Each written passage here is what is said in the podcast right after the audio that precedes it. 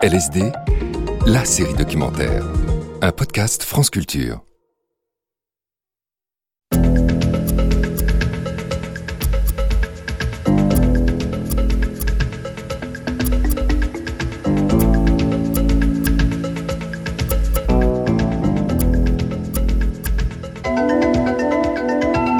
Welcome to the first special report on the Truth Commission.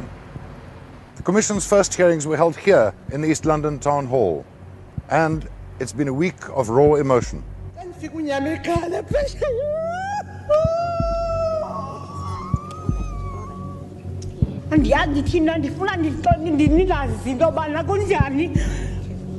We just heard on the door the police were banging with their guns and they kicking the door. And we all just jumped out. We didn't know what to do because there was no one else there. It was only the three of us. À cause de Mandela, un documentaire de Nicolas Champeau, réalisé par Yvon Croisier. Épisode 3, Listen to their pleas les audiences de l'injustice. on the circumstances of the crimes and the names of the perpetrators. We will tell their to- stories tonight. We'll also show you some of their testimony. But tonight we will also introduce you to a man who has murdered. They will not win. Ces émissions ne peuvent pas prétendre à des. Oscars, mais la vérité était It là. C'était efficace. Très efficace. D'ailleurs, les églises sont venues nous voir pour nous demander de déplacer l'horaire de diffusion. Parce que les gens n'allaient plus à l'église le dimanche soir. Ils préféraient regarder notre programme. L'émission s'appelait l'édition spéciale de la Commission Vérité. Et c'est devenu le programme TV le plus regardé en Afrique du Sud. Plus encore que les séries américaines. Pas parce que nous étions forts, Mais parce que ça répondait à la soif des gens. La soif d'apprendre. Le désir de reconnaître et d'admettre ce qui s'était passé. 2,000 witnesses before the Il y a eu environ 2000 témoins à la commission. Mais chaque témoin racontait une histoire qui avait aussi été vécue par des centaines d'autres personnes. Et on faisait souvent des interviews avec les témoins juste après leur déposition à l'audience. On leur demandait And comment vous vous êtes senti. 99 out of 100 just said 99% ont répondu c'était comme si la montagne qui barrait ma route s'est écroulée. Je n'ai plus ce fardeau sur les épaules. Parce que je mourrais d'envie de raconter mon histoire, Ou celle de mon père ou de mon fils depuis si longtemps. Et maintenant, ça y est, c'est fait.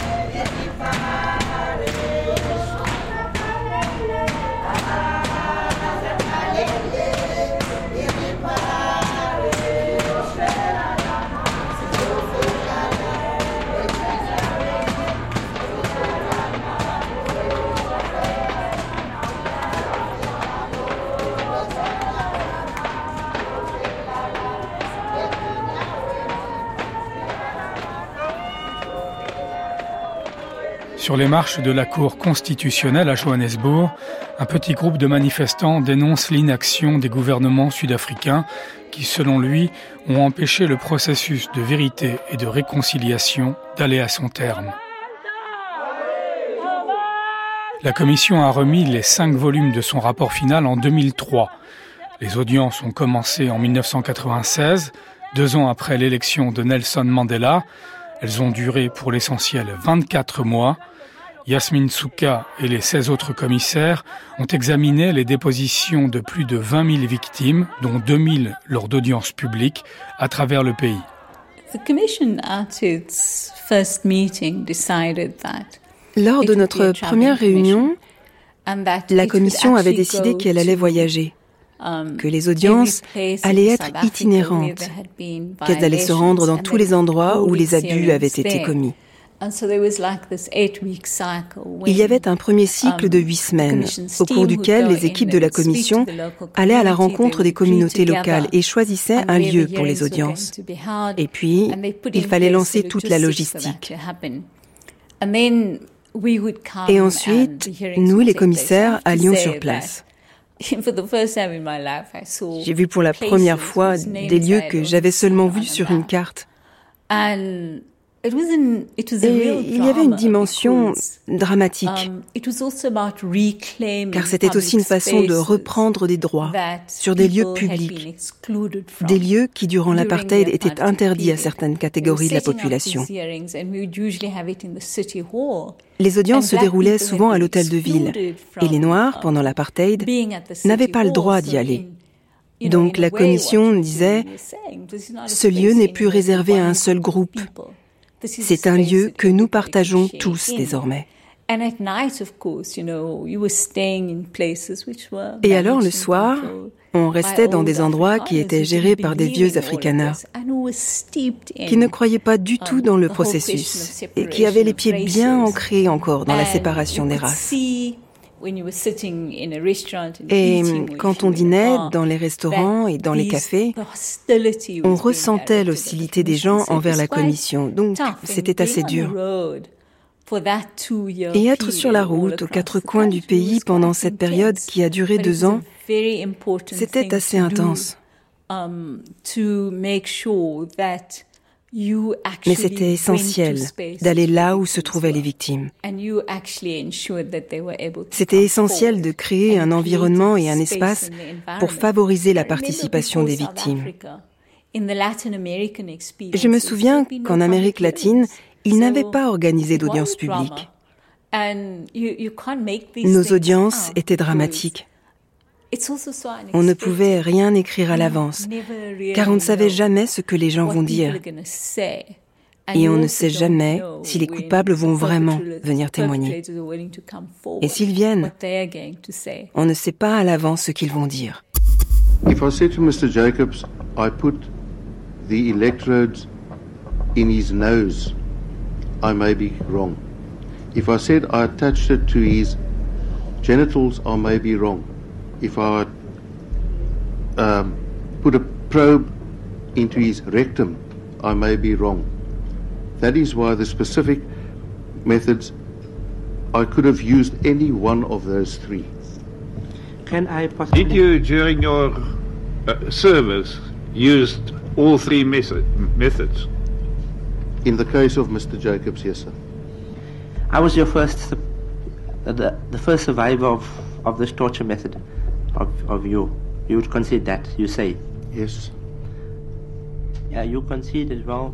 There were other people busy with that, which means it was an official. It involved the killers, the hit squads, the torturers. Les audiences permettaient aux tueurs, aux bourreaux, de témoigner, d'admettre ce qu'ils avaient fait. Albisax a perdu un bras dans un attentat à la voiture piégée alors qu'il travaillait pour l'ANC en exil à Maputo. Dès son retour en Afrique du Sud, il a soutenu activement le principe d'une commission vérité et réconciliation. Je crois que c'est unique au monde. Ils ne venaient pas témoigner sous la torture. et ils allaient décrocher un bénéfice à condition de dire la vérité et que leurs actes s'inscrivaient dans le contexte du conflit. Si ces conditions étaient réunies, ils étaient éligibles à l'amnistie qui n'était pas accordé de façon automatique. La séquence que j'ai trouvée vraiment la plus remarquable de toutes les audiences, et j'en ai regardé beaucoup, c'était la déposition d'un sergent nommé Benzine. Il est candidat à l'amnistie et l'une des personnes qui l'a torturé, Tony Yengeni, lui demande Pouvez-vous uh, décrire comment vous placiez des sacs remplis d'eau um, sur nos têtes pour nous faire croire que l'on allait couler Alors un officiel joue le jeu et s'allonge par terre. Uh, On apporte des sacs au sergent qui pose son genou sur le dos du volontaire pour nous faire la démonstration avant de se relever. Et Tony Engeni lui demande, Sergent, expliquez-nous, comment pouviez-vous faire cela à un être humain et là, le sergent se met à pleurer. Cet homme qui avait le droit de vie et de mort sur les autres, eh bien, le voilà qui pleure. Il pleure parce que, de son point de vue, à quoi cela a-t-il servi? Ils avaient été vaincus politiquement.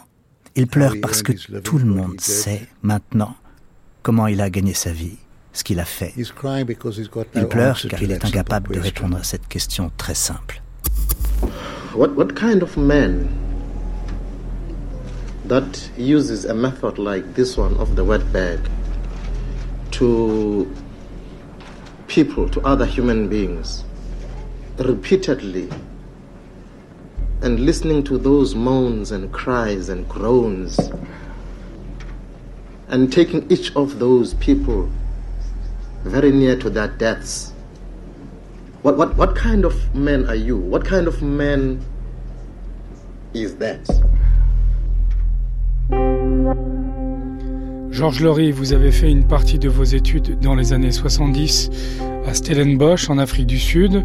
Vous y êtes retourné juste après la libération de Nelson Mandela en 1990, cette fois-ci en tant que diplomate pour le Quai d'Orsay. Et c'était d'ailleurs la première d'une longue série de séjours et de, missions dans le, dans le pays. Certaines missions ont duré plusieurs années. Alors je voulais savoir s'il y avait, selon vous, un lien entre le choix de la formule d'une commission vérité et réconciliation, c'est-à-dire euh, le choix de ne pas chercher à en découdre, de faire condamner, de se venger, avec la philosophie du mouvement anti-apartheid, patient et très raisonnable dans sa lutte. Très raisonnable, tout à fait. Euh, souvent, euh, quand je prenais part à des discussions en France, on me disait mais la majorité noire, c'est la majorité. Pourquoi est-ce qu'ils ne prennent pas les armes euh, face à l'apartheid? Et évidemment, mais les, fusils étaient d'un côté et pas de l'autre. Mais, ça explique aussi que que le fait que l'ANC, African National Congress, émane de Gandhi ou de la philosophie de Gandhi, qui aussi a créé l'Indian National Congress, a fait que pendant deux générations, les leaders de l'ANC étaient vraiment pour la désobéissance civile et pas pour la lutte armée. Et qu'il a fallu en effet que Mandela et, ses camarades changent radicalement en 1960. Donc ça fait quand même euh, l'ANC a été fondée en 1912, ça fait oui, 48 années de lutte euh, non violente. Alors, la génération suivante était moins marquée par Gandhi, mais quand même, il y a, euh, en effet, chez les Sud-Africains, une surprenante ouverture d'esprit qui fait qu'on n'a pas cherché vengeance. Ça doit venir de quelque chose de plus profond, de la philosophie Ubuntu. Euh, je suis un homme parce que les hommes me considèrent comme un homme. Donc c'est d'où cette volonté de se faire rencontrer euh, victime et, bourreau dans, une même pièce, peut-être? Oui, oui, certainement, oui. Et, et, de trouver aussi des quelques symboles communs? My name is Nombwiselo. Mon nom est Nombwiselo. C'est un nom ça. Mais vous pouvez m'appeler Mboui. Et mon nom de famille est Mlaoli. Et le nom de mon mari, c'est Skylo. Il était proviseur quand ils l'ont tué. Et il était enseignant à Outswaran. On travaillait tous les deux. Et à chaque vacances, on retournait à Creddock. Car on venait de Creddock. Le meurtre des Creddock Forts, les quatre de Creddock, une bourgade du Cap Oriental dans le sud du pays, renvoie aux heures les plus sombres de l'apartheid. Il a provoqué une vive indignation en Afrique du Sud et au-delà. Ça s'est passé en 1985. Mon mari devait venir me chercher en voiture à Port Elizabeth. Mais ce jour-là, il ne s'est pas pointé. J'ai attendu, attendu, attendu, et il ne venait toujours pas. Jusqu'à ce que je reçoive un appel d'un ami qui m'a demandé Tu as des nouvelles de ton mari? Et je lui ai dit Non, je l'attends. Et il m'a dit Parce que j'ai vu dans le journal qu'ils étaient portés disparus. Et les gens de Credoc se sont mis à chercher leur corps. Ils cherchaient partout. Skylo était grand, grand et costaud. Donc les gens cherchaient leur corps partout, partout, partout. Jusqu'à ce qu'un pêcheur les retrouve sur la plage. Mon beau-père est allé sur place pour identifier le corps et il a constaté que c'était bien celui de son fils.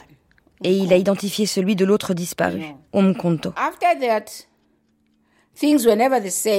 Après, les choses ne sont plus jamais revenues à la normale surtout pour mon beau-père.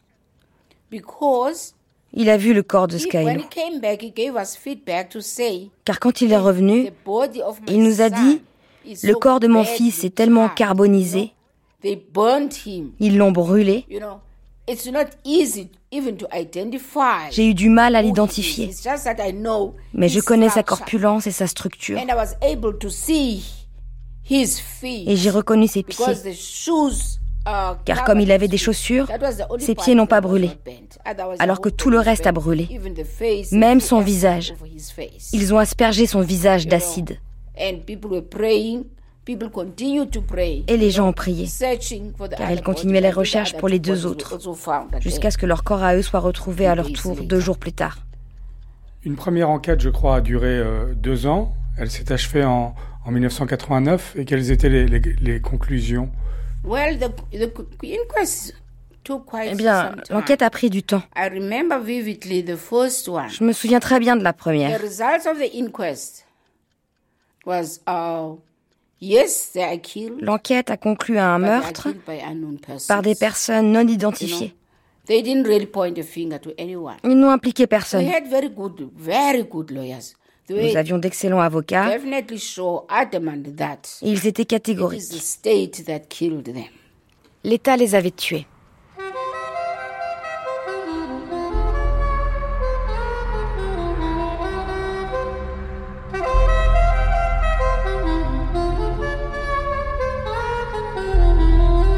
Victims and families and, relatives of, of victims and survivors. Les victimes les familles des victimes et les survivants avaient pour la toute première fois l'opportunité de raconter leur histoire devant mes caméras, dans mes micros.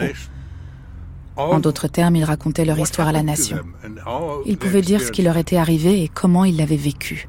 Max Dupré, journaliste d'investigation, producteur et présentateur de l'émission hebdomadaire Édition spéciale Commission Vérité pour la chaîne publique SABC.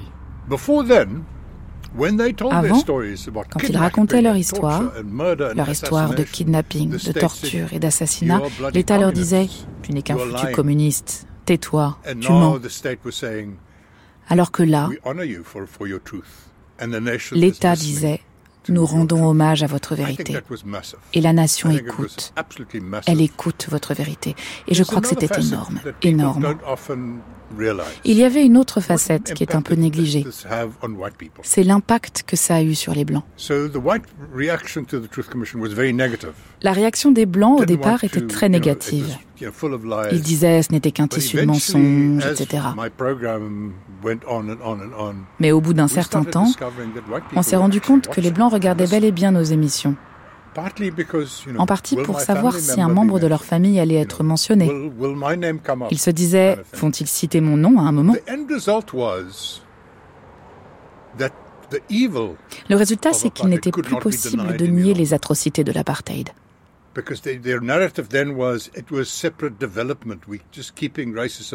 Parce que la légende, l'excuse, c'était de dire l'apartheid, c'est le développement séparé. On ne fait que séparer les races. Mais la Commission a prouvé que c'était une idéologie violente. Elle reposait sur la violence, elle devait être violente. Et en tant que blancs, nous avons pu regarder les coupables dans les yeux. La focale de mes caméras allait droit vers les yeux des coupables.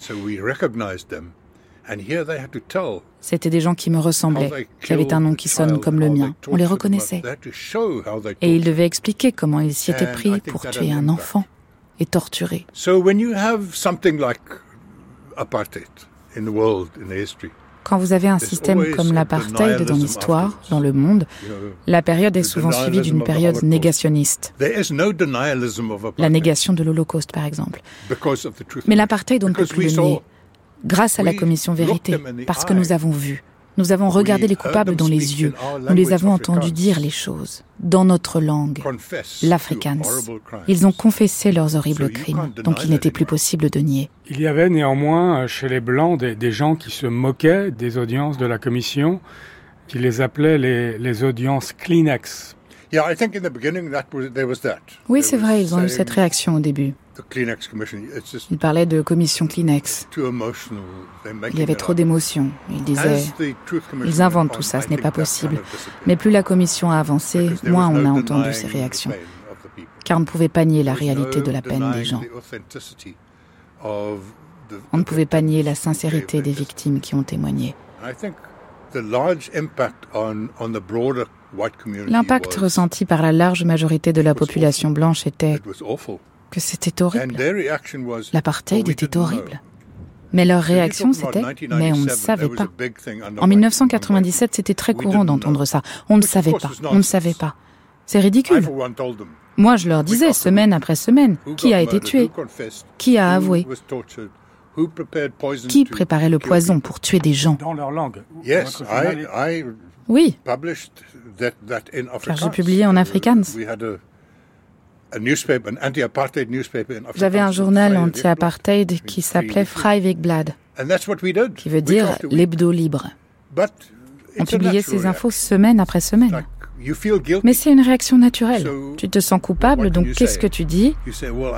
Je ne savais pas.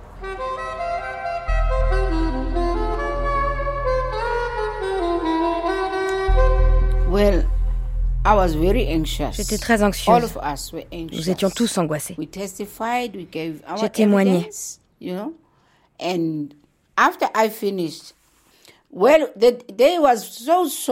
C'était une journée si sombre, si triste.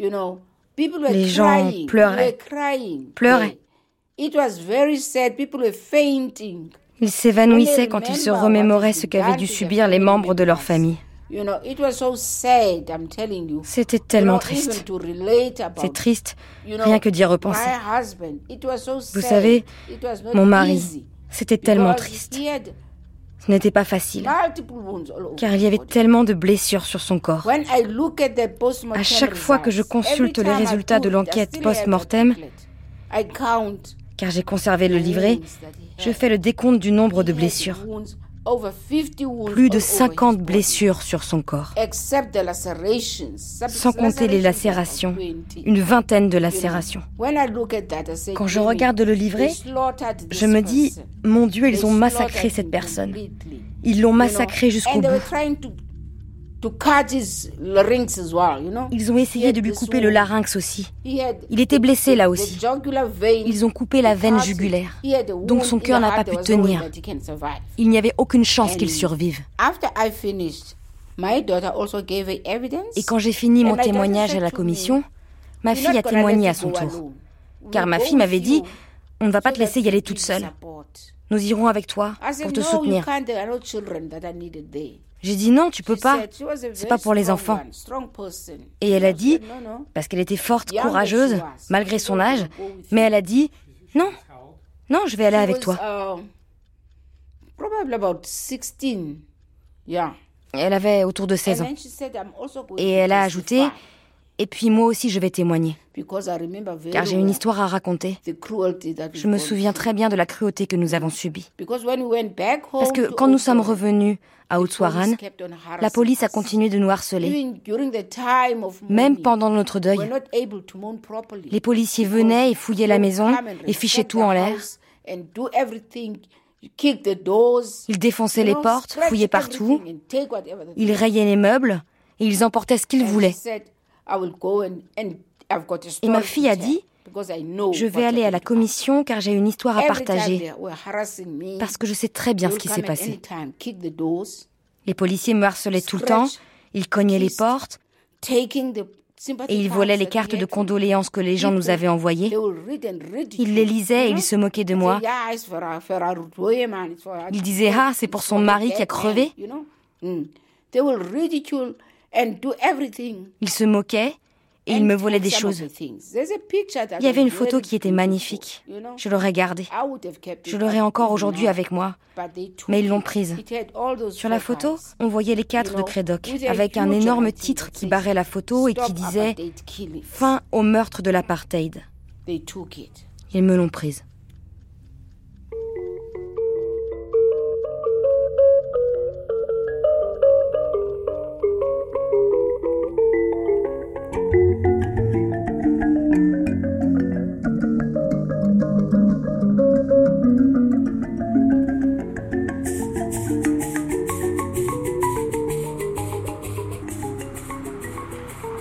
Max Dupuis, la personne non avertie qui regarde les images des audiences de la commission Vérité et Réconciliation voit souvent quelqu'un témoigner et juste à côté, quelqu'un qui le soutient, qui l'enlace.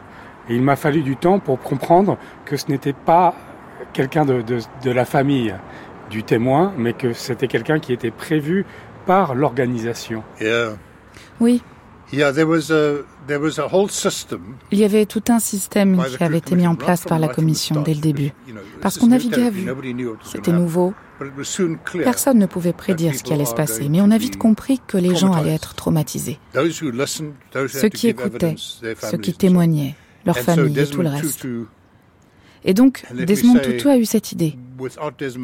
Permettez-moi au passage de dire que sans Desmond Tutu, la commission n'aurait pas bien fonctionné. Tutu était une figure paternelle, gigantesque, un géant, un géant de moralité. Et Tutu a inventé cette mission confiée à ces gens que nous avons appelés les consolateurs. Et celle que vous avez souvent vue s'appelle Nokowe Mafu. Elle est vice-ministre du gouvernement aujourd'hui. C'est une infirmière psychiatrique. Desmond Tutu est venu me voir à un moment pour me dire Est-ce que toi et ton équipe pouvez consulter la psychiatre car vous êtes les plus exposés aux histoires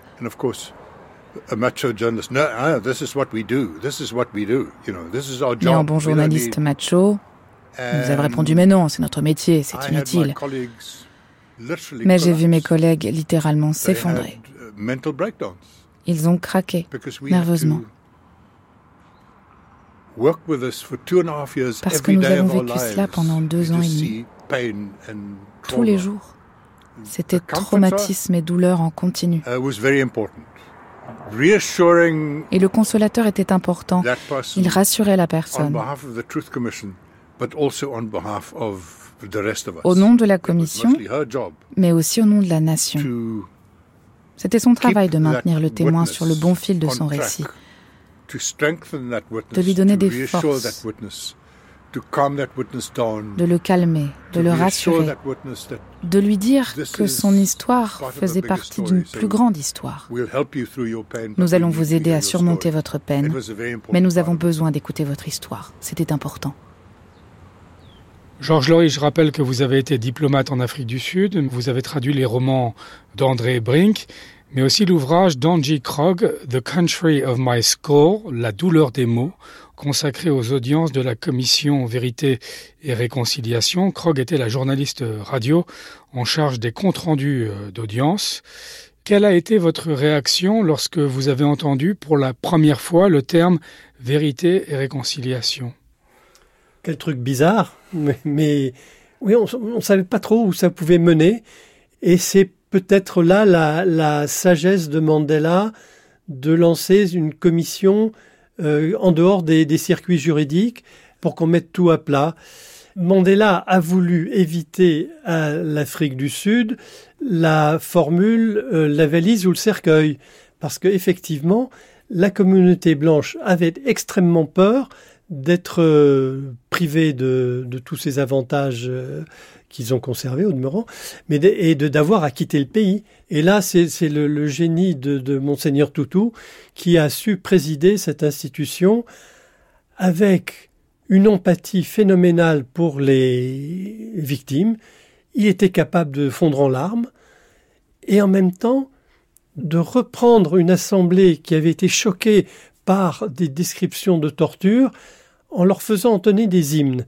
L'Afrique du Sud est un pays à forte imprégnation chrétienne.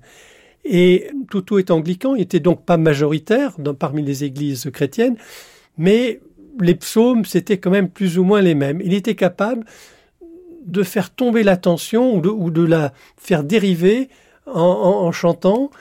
Et puis lui-même était assez phénoménal dans sa capacité à raconter des blagues. D'ailleurs, il disait euh, Dieu ne manque pas d'humour parce que il a désigné moi, ce petit bonhomme euh, qui ressemble à un singe, comme son représentant euh, en Afrique du Sud. C'est tout à fait idiot, mais voilà, j'assume. Et en quoi est-ce que cette formule, commission vérité et réconciliation pour solder les crimes politiques du passé d'un pays qui cherche à écrire, un nouveau chapitre de, son histoire est une solution typiquement euh, sud-africaine, selon vous? Elle a fonctionné parce que il y avait ce substrat chrétien dans la commission. Il y avait, il y avait comme président un archevêque anglican et comme numéro 2 Alex Boren qui avait été pasteur à un moment. Il y avait quand même un langage commun reflétant assez bien la complexité du pays qui, je pense, avait quand même cette notion chrétienne du pardon plus ou moins chevillée au, corps.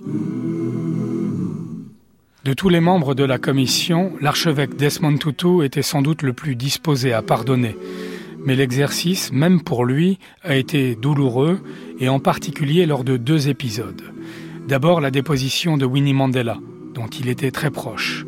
Elle a été ambiguë sur sa part de responsabilité dans la mort du jeune Stompy, enlevée par des caïds, soi-disant militants, qu'elle avait recrutés et logés sans aucune concertation avec l'ANC. Et puis, il y a eu le coup de sang de Tutu lors de la déposition de l'ancien président Frédéric de Klerk. In dealing with the unconventional strategies from the side of the government, I want to make it clear from the outset that within my knowledge and experience, they never included the authorization of assassination murder, torture, rape, assault, or the like. I have never been part of any decision taken by Cabinet, the State Security Council, or any committee authorizing or instructing the commission of such gross violations of human rights. Nous sommes avec Emilia Potenza devant un écran où l'on voit Tutu très en colère. Potenza est la commissaire de l'exposition Desmond Tutu au musée de l'apartheid. L'un des moments les plus difficiles pour Desmond Tutu, c'était lors de l'audience avec l'ancien président Frédéric de Klerk. Car de Klerk présente des excuses pour l'apartheid. Il dit que l'apartheid était une erreur. Mais au cours de la même phrase, il dit qu'il ignorait tout des escadrons de la mort. Euh, Ces escadrons étaient des assassins pour le compte de l'apartheid, avec un permis de tuer octroyé par l'État, pour éliminer les ennemis de l'État. Et de Klerk nie avoir été au courant ou avoir autorisé ces escadrons. C'était un mensonge criant qui a profondément blessé Tutu. Nous avions fait tout ce chemin de Klerk s'excuse pour l'apartheid, mais efface immédiatement ses excuses avec un mensonge. Et sur les écrans, on voit la conférence de presse organisée par euh, Tutu, euh, qui est furieux et qui condamne de Klerk. Tutu était tellement en colère après cette um, audience. Tutu a rencontré des journalistes juste après. Et au début, il est tellement révulsé qu'il est presque sans voix. Il leur dit, je ne peux pas croire qu'il n'était pas au courant. Moi-même, je lui avais dit, il savait.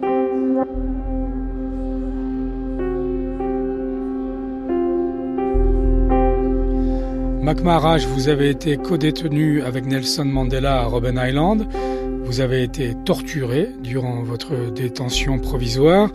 Et puis, après les élections de 94, vous avez été euh, ministre tout en conservant vos importantes responsabilités pour le parti ANC. Et en tant que tel, d'ailleurs, vous avez plusieurs fois témoigné à la commission Vérité et Réconciliation. Je voulais connaître votre réaction au témoignage de l'ancien président Frédéric de Klerk à la commission. Je pense que l'ancien président, Frédéric de Klerk, est entré dans l'histoire quand il a annoncé le 2 février 1990 qu'il allait libérer les prisonniers politiques, lever l'interdiction qui pesait sur leur organisation et que la voie à suivre pour l'Afrique du Sud était celle des négociations. C'est ce qui a conduit à la libération de Mandela. Mais je pense qu'il a refusé de voir la violence qui a continué de se propager durant son mandat.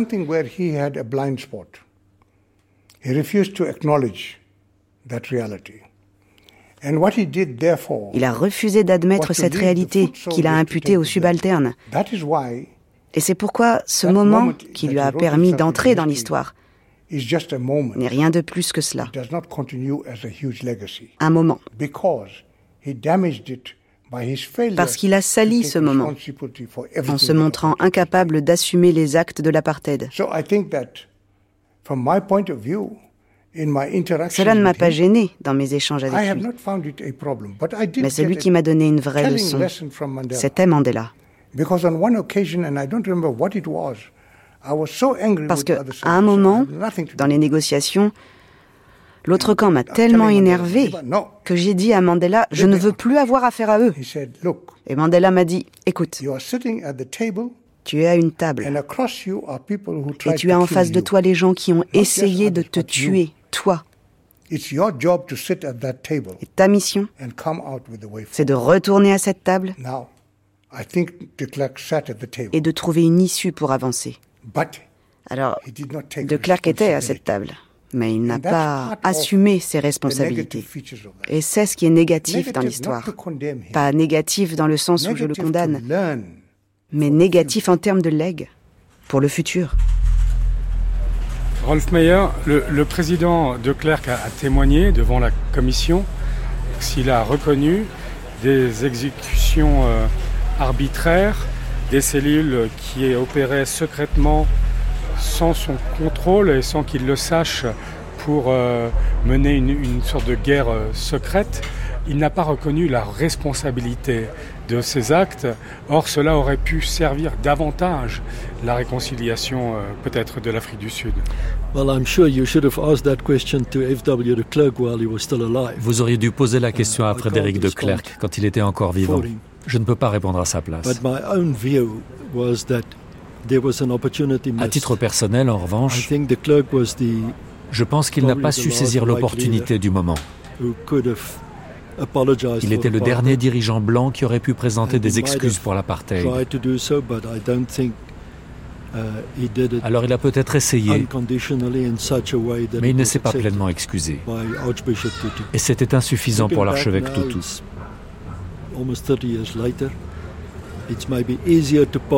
Alors bien sûr, c'est facile avec le recul, 30 ans plus tard, d'émettre un tel jugement.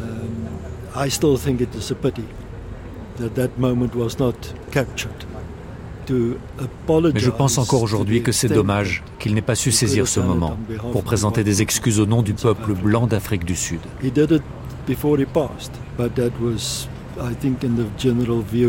Il l'a fait avant de mourir, mais pour beaucoup c'était trop tard. Rolf Meyer, vous avez vous-même témoigné lors d'audience à la commission euh, Vérité et Réconciliation. I had the desire to, to go in my personal capacity. Like I said earlier, moi, j'ai eu le uh, désir d'aller témoigner en mon nom. Je n'étais plus membre du Parti national. Et je pensais qu'il était de ma responsabilité de témoigner. J'en avais aussi le désir. Je voulais aller à la commission pour deux raisons. La première est que je voulais réfléchir à mon expérience personnelle. En tant que membre de l'ancien gouvernement, je voulais aussi que la commission puisse me poser toutes les questions qu'elle souhaitait me poser. Dans mon intervention, j'ai tenté d'expliquer là où tout a déraillé. Et pour l'histoire, je veux rappeler que l'apartheid a toujours existé en Afrique du Sud. La ségrégation raciale était là dès le début, dès l'arrivée des Européens sur les rives du pays. Ils venaient de France, d'Allemagne, de Hollande. Et les premiers ont débarqué en 1650. Donc il y a toujours eu la ségrégation raciale. En revanche, elle a été institutionnalisée par le système apartheid après 1948.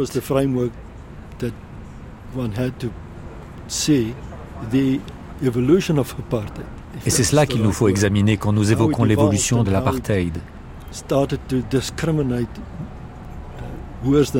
Et comment il a fini par instaurer les pires des discriminations. Après l'audience, je me suis sentie un peu soulagée. Parce que on avait enfin parlé et les gens nous avaient écoutés. Et je me suis sentie mieux. Et puis, on espérait qu'avec la commission, les choses allaient bouger. On espérait que les coupables allaient rendre des comptes, qu'ils allaient être arrêtés, um, traduits en justice, qu'ils allaient répondre de leurs péchés. Nous étions heureuses parce que nous nous disions les choses vont enfin bouger. Quelqu'un va prendre en main notre dossier. Nous, nous avons raconté notre histoire. Et nous étions heureuses quand la commission a rendu son rapport. Parce que dans ses recommandations, uh, elle disait qu'il fallait s'occuper des victimes. Uh, elle disait que les victimes devaient recevoir des aides de l'État parce que nous avions perdu le principal pourvoyeur de notre famille. Donc il fallait nous aider à continuer. Mais il n'y a rien eu. Nous avons touché 1500 euros et c'est tout. La commission recommandait plein d'autres choses. On n'en a jamais vu la couleur. Nous devions recevoir des aides mensuelles pendant une certaine période et nous n'avons rien reçu. Six policiers ont postulé pour euh, être amnistiés, je crois. Vous avez regardé euh, ces, audiences? Quand ils ont postulé pour l'amnistie, oui, nous sommes allés aux audiences. Mais pas toutes. Mais nous savons qu'ils n'ont pas dit la vérité. Mm. C'est pour ça que l'amnistie leur a été refusée. Ils n'étaient pas assez honnêtes pour raconter la vérité sur ce qui s'était passé. Ils ont menti. C'est pour ça qu'ils n'ont pas eu l'amnistie. Ils n'ont pas dit la vérité. La commission a publié son rapport final en 2003. Où en est l'affaire aujourd'hui? In terms of prosecutions, as I said earlier on, nobody answered. Il n'y a pas eu d'inculpation. Yes, la Commission a recommandé des poursuites contre les gens qui avaient violé nos droits. Mais dans notre cas, celui des Craddock Fort, personne n'a eu à rendre des comptes. Personne n'a été arrêté. Et le dossier a traîné.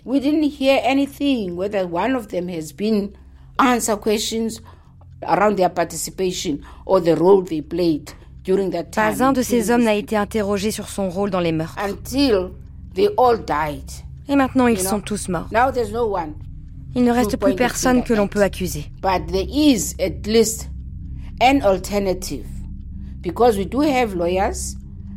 Alors, il y a une solution malgré tout.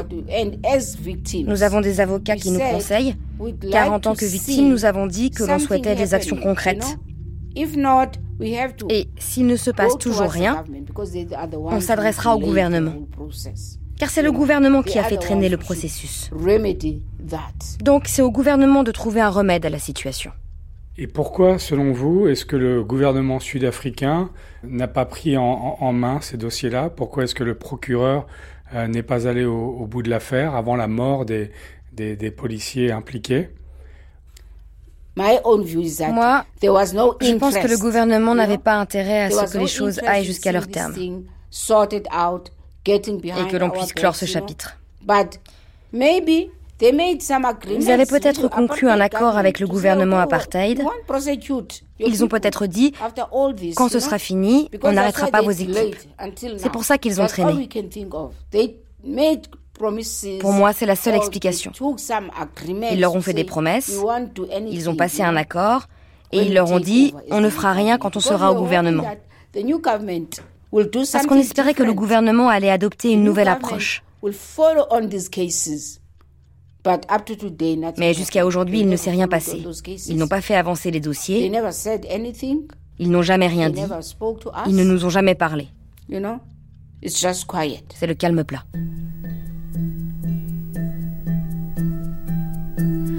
Dans un rebondissement, le ministère de la Justice a annoncé en janvier 2024 la réouverture de l'enquête sur le quadruple meurtre de Crédoc, bientôt 40 ans après les faits. Dans son rapport final, la commission Vérité et Réconciliation a recommandé des poursuites judiciaires pour des centaines d'ex-membres de l'appareil sécuritaire du régime apartheid. Mis à part quelques exceptions, le bureau du procureur n'a pas donné de suite. Vern Harris est président en exercice de la Fondation Mandela. Il était responsable de la protection des archives nationales au moment des audiences de la commission. Le gouvernement apartheid avait à cœur d'identifier les documents compromettants pour le régime. Uh, Et son attention s'est portée sur les documents de l'appareil sécuritaire et donc le processus de destruction systématique des archives a commencé à la police, uh, au service des renseignements, à la défense. Et très rapidement, ils se sont rendus compte que détruire leurs propres archives ne suffisait pas parce qu'ils avaient transmis des documents et des instructions à d'autres services de l'État quand ils étaient en poste. Et donc ils ont essayé d'identifier les documents qu'il fallait aussi détruire, mais qui étaient entre les mains d'autres structures. La première preuve que nous avons sur ces disparitions d'archives remonte à 1991. Pour ce qui est du volume, nous avons les registres des services de renseignement et d'après ces registres, tous les vendredis après-midi, un camion venait chercher les archives papier détruites. Et au cours de cette période, 6 tonnes de papier ont été détruites. Et là, je parle seulement du service des renseignements. Moi, je faisais partie de l'équipe qui enquêtait sur ces destructions. Uh, Et je me souviens d'un jour, fin 1996, uh, nous étions au siège de l'Agence des renseignements nationaux en banlieue de Pretoria. Et nous allions de bureau en bureau. Et nous sommes tombés sur des agents qui passaient des documents à la broyeuse. C'étaient d'anciens cadres de la branche armée de l'ANC qui avaient rejoint les services de l'État. Et ils étaient à la broyeuse avec d'anciens agents de l'apartheid. Et ils détruisaient ces documents ensemble. Alors nous avons immédiatement mis fin à cette destruction. Mais comment expliquez-vous cela? Fin 1996, deux ans après les élections démocratiques, vous êtes encore en train de passer les archives à la broyeuse. Pourquoi est-ce qu'il y avait d'anciens combattants de la branche armée de l'ANC avec euh, des fonctionnaires euh, issus du gouvernement apartheid. Les membres des forces de sécurité du mouvement de libération étaient intégrés au sein des structures des services uh, d'État de l'apartheid pour que l'ancienne agence des renseignements devienne une nouvelle entité qui allait donc rassembler des membres des deux camps. Et l'entreprise de destruction a continué. Comment expliquez-vous cela? Je crois que c'est lié à une analyse commune des deux camps. Des accords avaient été passés, des gens s'étaient compromis, donc ils se sont dit, il est dans notre intérêt à tous d'effacer tout cela.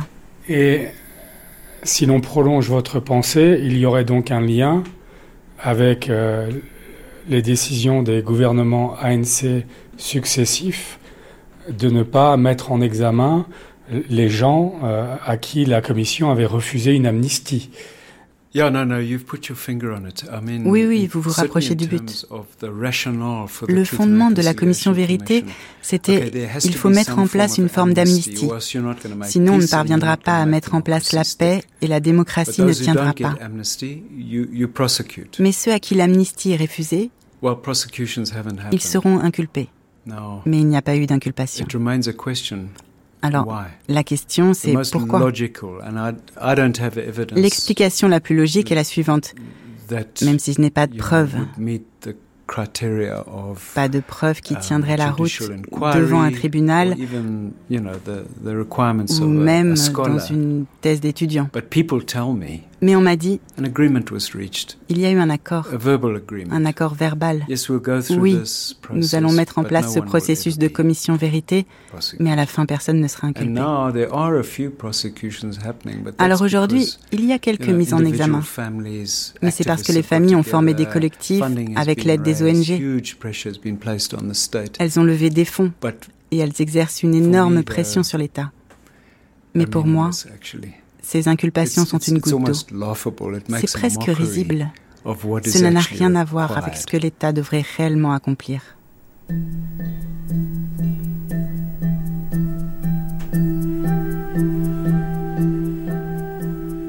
Personne n'a jamais trouvé de trace écrite d'un accord secret, mais de l'eau a coulé sous les ponts.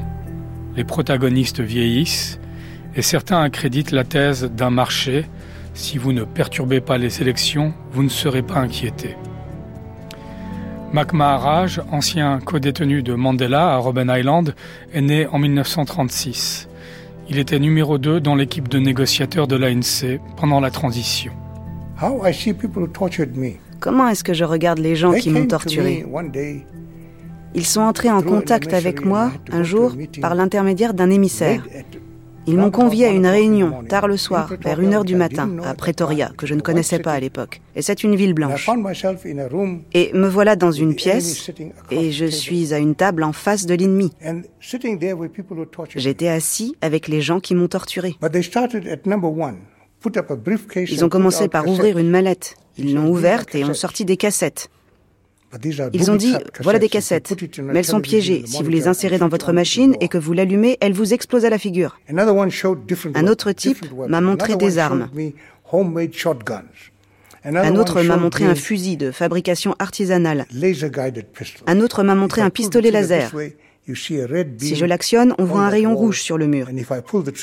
Et si j'appuie sur la gâchette, elle tire sur le point rouge. Quand ils ont fini leur démonstration, je me suis demandé, mais qu'est-ce qu'ils font? Nous voulons que vous disiez à Nelson Mandela que toutes ces armes, nous les avons confisquées à des gens de l'extrême droite. Et nous, même si nous appartenons aux forces de sécurité, nous allons travailler pour que les élections puissent avoir lieu, même si l'extrême droite est contre. Et je leur ai dit, dites-le à Mandela, pourquoi passer par moi?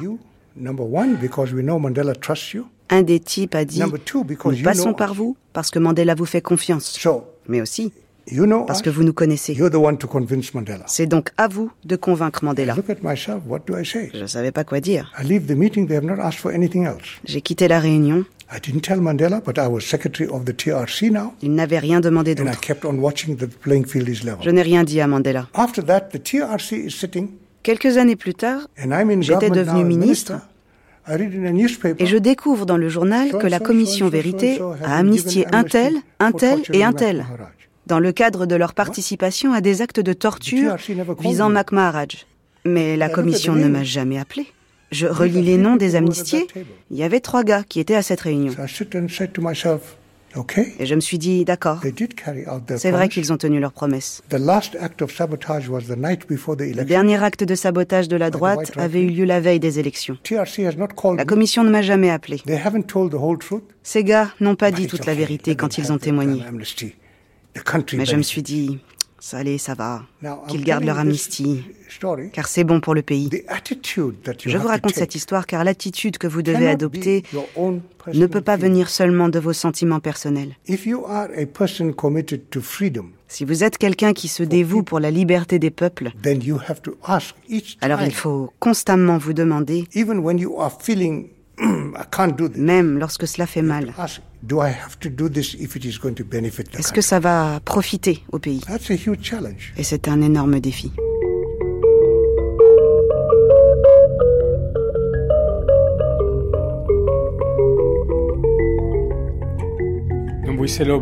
il y a euh, sur les murs de, votre salon un diplôme de la présidence euh, sud-africaine euh, qui a été remis à, titre posthume à votre mari et on vous voit sur une photo recevoir ce diplôme des mains du président de l'époque, Thabo Mbeki.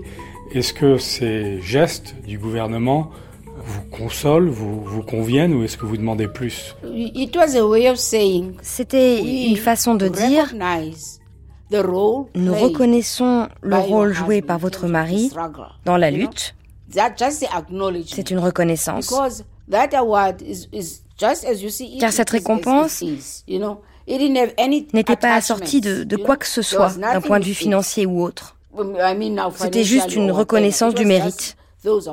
comme vous le voyez au mur. Pour dire, l'État reconnaissant souligne qu'ils ont contribué à la lutte. Ils ont joué un rôle. et ils ont perdu la vie. Le président Thabo Mbeki ne s'est pas engagé, euh, n'a pas indiqué que l'enquête allait, allait, être conduite de façon plus, plus robuste. Yes, you're right. They were still alive at that time. Vous avez raison. Les policiers étaient encore en vie à l'époque. Et nous espérions que quelque chose allait se passer et que les meurtriers allaient être inculpés. Mais ils n'ont jamais été inculpés. Nous avons juste reçu ce diplôme. Les meurtriers n'ont jamais été inculpés. Il ne s'est rien passé. Au moment de la commission Vérité et Réconciliation, on pensait que les choses allaient changer. On pensait que ces gens allaient être sous les verrous et qu'ils allaient aider les familles des victimes. Parce qu'ils avaient dit que les familles allaient être suivies psychologiquement, que leurs enfants allaient avoir des bourses pour l'école, des choses comme ça. Nous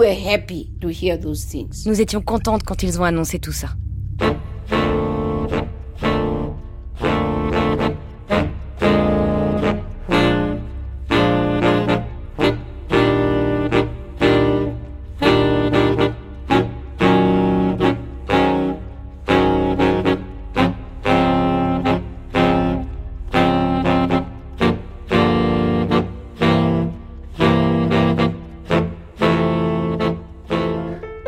C'était à cause de Mandela, épisode 3, les audiences de l'injustice.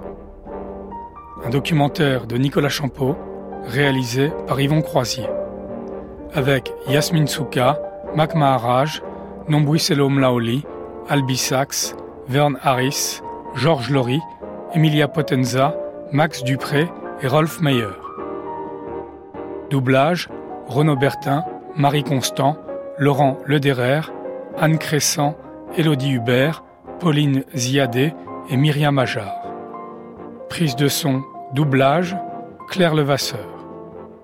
Documentation, Annelise Signoret. Chargée de programme, Marivonne Abolivier et Anaï Morales.